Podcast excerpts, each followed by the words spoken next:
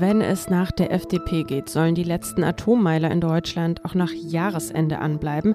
Aber bringt uns das in der Energiekrise überhaupt etwas? Darüber sprechen wir gleich bei Was jetzt. Außerdem besprechen wir, welche politischen Folgen die Hitzewelle in Frankreich hat. Das alles in dieser Folge am Montag, dem 18. Juli. Mein Name ist Erika Zinger. Herzlich willkommen. Erstmal kommen hier die Kurznachrichten für Sie. Ich bin Matthias Peer. Guten Morgen.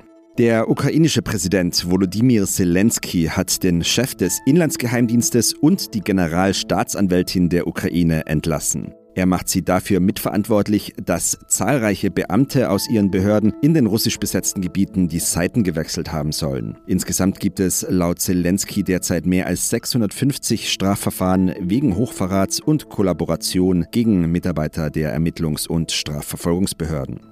In Berlin beginnt heute der Petersburger Klimadialog. Bei dem Treffen kommen Delegierte aus über 40 Staaten zusammen, um die nächste Weltklimakonferenz vorzubereiten. Die findet im November in Ägypten statt. Beim Klimadialog heute soll unter anderem über den Ausgleich von Klimaschäden in ärmeren Regionen der Welt gesprochen werden. Redaktionsschluss für diesen Podcast ist 5 Uhr. Werbung Diese Woche in der Zeit? Die Bücher des Frühlings. 16 Seiten blühende Fantasie. Von gefährlichen Liebschaften, einer Flucht auf dem Mississippi und magische Erzählkunst. Das Literaturspezial zur Buchmesse in Leipzig. Die Zeit, Deutschlands größte Wochenzeitung. Jetzt am Kiosk oder direkt bestellen unter zeit.de/slash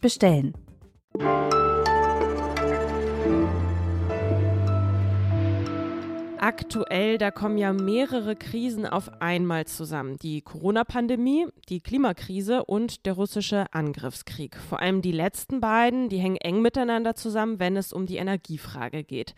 Lange Zeit hat sich Deutschland nämlich abhängig gemacht von russischer Energie. Das spüren wir jetzt, denn Putin nutzt unter anderem Gas als Druckmittel, als Waffe.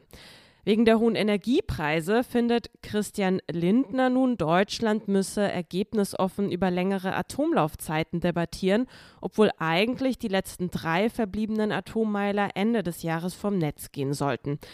Die Frage ist jetzt also, ist der Zug denn nicht längst abgefahren? Meine Kollegin Petra Pinsler aus dem Hauptstadtbüro der Zeit habe ich dazu jetzt am Telefon. Hallo Petra. Hallo. Noch Anfang des Jahres, da hat Lindner gesagt, für Atomenergie gibt es keine Option mehr in Deutschland und er hat da auch vor Wettbewerbsverzerrung gegenüber den nachhaltigen Energien gewarnt. Die SPD, die nennt diese Atomdebatte, die aktuell geführt wird, deshalb auch eine Scheindebatte. Hat sie denn recht damit? Also es ist schon eine echte Debatte, insofern echte Personen sie führen. Die FDP führt sie immer wieder, die CSU führt sie, die CDU inzwischen auch. Das Interessante ist aber, und da ist, glaube ich, dann das Scheinbare drin, dass die immer dann praktischerweise hochkocht, wenn es um die Versagen genau dieser Politiker und dieser Parteien in der Energiepolitik geht. Also wenn es beispielsweise darum geht, dass der bayerische Ministerpräsident Söder es überhaupt nicht schafft, in seinem Land Windräder zuzulassen in einer halbwegs adäquaten Menge. Oder wenn es darum geht, wie vor ein paar Tagen, ähm, als der Verkehrsminister Wissing damit auffiel, dass er in der Klimapolitik beim Verkehr eben gar nicht liefert, dann sagt immer irgendein anderer Liberaler, aber die Atomkraft. Wohl wissend, dass die Atomkraft uns überhaupt nicht beim Energiesparen im Verkehr hilft und auch nicht hilft, wenn es um die Wärme geht. Denn man kann Gasheizung nicht einfach durch Atomheizung in den Häusern ersetzen.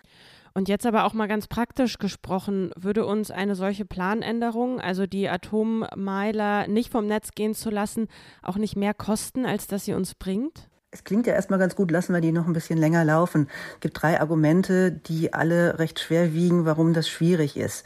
Einmal ist es die Sicherheit. Selbst in Frankreich, wo Atomkraft wahnsinnig populär ist, zumindest bei der Regierung, sind die Hälfte der Atomkraftwerke gerade stillgelegt, weil sie schlicht sicherheitsüberprüft werden müssen. Das müsste man in Deutschland auch. Und ich kann mir keine Regierung vorstellen, die sagt, naja, das mit der Sicherheit bei der Atomkraft, das nehmen wir gerade mal nicht so ernst. Also die müssten jetzt abgestellt werden in der Zeit, in der man ausgerechnet ja das Gas braucht. Und dann müssten die Gaskraftwerke das ersetzen. Das heißt, das würde uns an mehr Strom gar nicht viel bringen. Dann gibt es das zweite Problem der Endlager. Irgendwo muss der Atommüll hin. Und das Endlager, was wir planen, ist voll. Ich glaube nicht, dass Herr Söder in Bayern ein neues Endlager aufbauen will. Und das dritte Argument ist, wo kommt denn das Uran überhaupt her für die Atomkraftwerke? Und das kommt eben dummerweise auch zum großen Teil aus Russland. Hm. Welche politischen Schritte braucht es denn nun, um der Klimakrise gleichermaßen zu begegnen und ja gleichzeitig Gas einzusparen? Das Gute ist, dass das eigentlich ganz gut zusammengeht, das Gassparen und der Kampf gegen die Klimakrise. Es geht darum, ganz viele einzelne Dinge zu tun. Die Heizung vielleicht um, umzubauen, die Fenster zu dichten, ähm, nicht mehr so lange so heiß zu duschen Solarpanels auf die Häuser zu bauen. Und es sind nicht nur solche kleinen Maßnahmen bei, bei den einzelnen Leuten, also bei uns, sondern die Wirtschaft muss anfangen, Gas zu sparen und viel energieeffizienter zu bauen. Die öffentlichen Gebäude dürfen vielleicht nicht nachts so lang das Licht anlassen. Das klingt alles ziemlich lächerlich im Einzelnen, aber wenn man diese ganzen vielen Maßnahmen zusammennimmt, dann ist das eben das, was viel bringt. Petra, danke dir für deine Einschätzung. Bitteschön.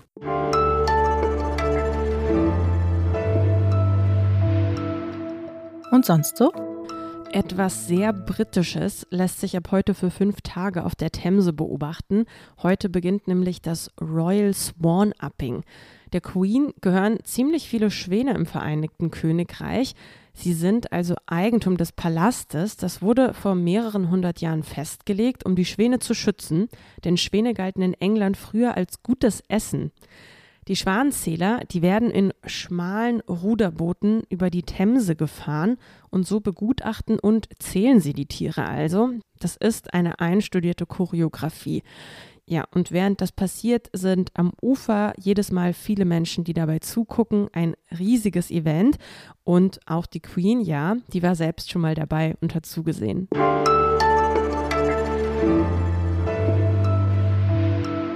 Wir sprechen ja nun schon eine Weile, auch hier im Podcast, über die Hitzewelle in Europa. Für Berlin, wo ich sitze und diesen Podcast aufzeichne, sind für Montag Höchsttemperaturen von 29 Grad vorhergesagt. Die nächsten Tage dann steigen die Temperaturen bis auf 36 Grad hier in der Hauptstadt. Nachbarländer wie Frankreich sind uns schon voraus. Sie leiden bereits unter Waldbränden und Gluthitze. Allein bei Bordeaux vernichteten zwei Waldbrände nach Behördenangaben seit vergangenem Dienstag insgesamt 7300 Hektar Pinienwald. Ja, die Hitzewelle in Frankreich mit Temperaturen von bis zu 41 Grad soll mindestens noch bis Anfang kommender Woche andauern. Dazu spreche ich jetzt mit unserer Kollegin in Frankreich, Annika Jürres. Hallo Annika. Ja, hallo. Also für Frankreich ist das ja gar nicht die erste Hitzewelle, die das Land erlebt. Kannst du erklären, wie sich der Staat, wie sich das Land für die Hitzewellen wappnet? Wie gehen die Menschen dort damit um? Tatsächlich ist hier jetzt gerade im Süden und Südwesten auch eine Zeit, wo ohnehin schon Dürre herrscht. Also jetzt trifft sozusagen Hitze auf Dürre und das erhöht die Gefahr extrem für Waldbrände, weswegen jetzt auch tatsächlich die, die Feuerwehrleute, die Anzahl nochmal versucht wurde zu erhöhen, was auch nicht ganz leicht ist in der Ferienzeit. Es gibt jetzt auch mehr Leute, die auf so Posten stehen, auf, auf Anhöhen sozusagen, um zu beobachten, ob es irgendwo, ob irgendwo ein Feuer ausbricht. Und die Franzosen versuchen so jetzt genau diese, diese Hitze vorzubereiten. Und gleichzeitig fällt es ihnen jetzt jetzt schwer, von so ein paar Gewohnheiten Abschied zu nehmen, die jetzt wahrscheinlich mit der Klimakrise immer mehr in Bedrängnis kommen. Also beispielsweise ähm, das Feuerwerk zum Nationalfeiertag am 14. Juli. Das ist ja ungefähr so wichtig wie das Silvesterfeuerwerk in Deutschland. Und das wurde jetzt in vielen Regionen abgesagt, einfach weil man große Angst hatte, dass er die, die Funken ähm, vom Feuerwerk ähm, dann auch tatsächlich dann Brände entzünden könnten. Welche Rolle spielt denn jetzt diese Hitze, die ja unweigerlich auch mit dem Klimawandel in Verbindung gebracht wird, politisch aber? Tatsächlich ähm, hat diese erneute Hitzewelle jetzt nochmal eine größere Diskussion um die Klimakrise und Klimaschutz angestoßen. Denn das Thema ist, auch wenn es Macron immer mal wieder so als Priorität ausgerufen hat, in Frankreich tatsächlich noch weniger präsent als in Deutschland. Also das wird jetzt nicht so häufig äh, diskutiert, wie es wie es äh, sicherlich müsste. Allerdings ist ähm, politisch da auch bislang noch wenig passiert. Ne? Also Macron hat zwar ähm, gesagt, es muss eine ökologische Amtszeit werden, sonst wäre sie gescheitert. Aber er hat dann äh, auch jemanden zum äh, Umwelt- und Klimaschutzminister ernannt, der in der Vergangenheit jetzt eher damit aufgefallen ist, so Schutzgesetze äh, zu blockieren beispielsweise. Also in Frankreich ist ja das größte Problem, also mit den größten Emissionen ist weiterhin der, der Verkehr, also der Autoverkehr. Und da passiert eigentlich herzlich wenig. Also die Franzosen fahren immer noch genauso mit ihren alten Dieseln rum wie immer. Das Benzin wurde auch verbilligt jetzt äh, zuletzt. Insofern fehlt es da nach den Worten noch an den, an, an den konkreten Taten. Hm. Wir hatten vor einer Weile schon im Podcast darüber mal gesprochen, dass Frankreich im Vergleich zu Deutschland ein relativ gutes Hilfesystem für alleinstehende ältere und für vorerkrankte Menschen hat, für die ja solche Temperaturen lebensgefährlich sein können. Lässt sich denn jetzt schon resümieren, wie gut dieses System tatsächlich funktioniert? Also das ist tatsächlich ein Schutzsystem, was sich Deutschland mal wirklich von Frankreich abgucken könnte, weil es funktioniert sehr gut. Frankreich hatte ja diese äh, tragische Erfahrung gemacht 2003, dass da ja unglaublich viele ältere und vor allem alleinstehende Menschen gestorben sind, also rund 20.000, wenn, wenn nicht mehr. Und das funktioniert jetzt besser. Also die sind jetzt alle in Alarmbereitschaften in den Städten und Kommunen und da werden jetzt durch den sozialen Dienst wirklich ähm, diese Menschen, die auch vorher registriert wurden, werden jetzt angerufen und abgeklappert. Und man, man sagt jetzt auch immer, dass dadurch wirklich viele Opfer verhindert wurden, auch schon in den vergangenen Tagen. Einfach weil die Sozialarbeiter, Sozialarbeiterinnen, die da anrufen, bei den Menschen merken, was dann noch an Hilfe nötig ist. Also die sind wirklich sehr willkommen und retten tatsächlich Leben durch diesen, durch diesen Dienst. Danke dir fürs Gespräch. Sehr gerne. Und danke auch Ihnen, liebe Zuhörerinnen und Zuhörer. Das Wichtigste vom Tag gibt's heute Nachmittag im Update mit meinem Kollegen Moses Fendel. Bis dahin können Sie uns gerne schreiben. Was jetzt at zeit.de ist unsere Adresse.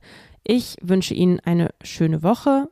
Mein Name ist Erika Zinger. Tschüss und machen Sie es gut.